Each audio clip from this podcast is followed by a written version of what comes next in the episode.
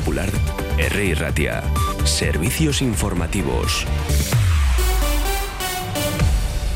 Son las 12 del mediodía. La sede de Lendakaricha acoge hoy viernes a esta hora un acto institucional de reconocimiento y solidaridad con el pueblo ucraniano con motivo del primer aniversario de la invasión militar de ese país por parte de Rusia. Recordamos el gobierno vasco ha invitado a este encuentro a entidades del sector social implicadas en distintas formas de compromiso con Ucrania, como las asociaciones de solidaridad o los colectivos vinculados a la acogida de niños Chernóbil así como a representantes de familias vascas de acogida. Esto que van a escuchar es un testimonio de una mujer que fue acogida aquí en Euskadi. Se llama Ana y llegó de Ucrania. Y bueno, durante este año yo creo que con esas circunstancias que tenemos, eh, los ucranianos consiguieron cuidar a los niños, cuidar bien, escolarizarles gracias a la ayuda de la gente, las entidades. Eh, también buscar trabajo, otros encontrar trabajo, aprender idioma, entonces eh, muchas cosas. Entonces han ido intentando acercar su nivel de vida a, la que tenían antes. Bueno, su testimonio es mucho más amplio y lo repasaremos en Euskadi ahora a partir de la una de la tarde.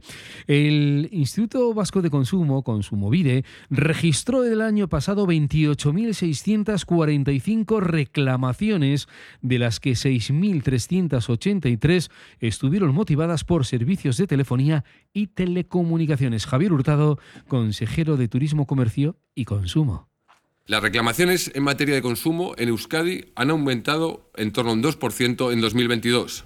Son un total de 28.645 entre Consumovide, oficinas municipales de consumo y asociaciones de personas consumidoras.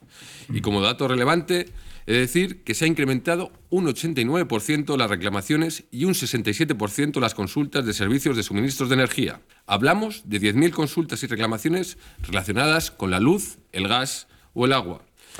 La Diputación Foral de Vizcaya ha reanudado la ejecución de los trámites para la constitución de Usánsolo como municipio 113 del territorio histórico de Vizcaya tras recibir oficialmente notificación del auto del Tribunal Superior de Justicia del País Vasco que ha desestimado la medida de suspensión cautelar solicitada por la abogacía del Estado. De esta manera, la institución foral solicita a la Junta Electoral Central la remisión de los resultados electorales de las municipalidades del 26 de mayo de 2019 en Galdacao, según ha informado en un comunicado.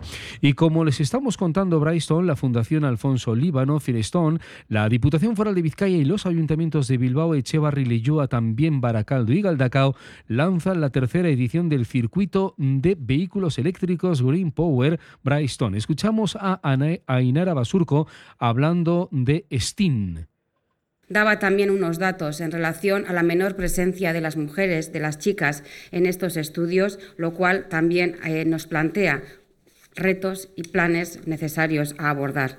Y decía que nuestra competitividad como territorio y la competitividad de nuestras empresas depende de que seamos capaces de revertir ese gap que existe entre la demanda y la oferta de perfiles STEM en, en el mundo empresarial y que es una cuestión de la que tenemos que trabajar ya y mucho.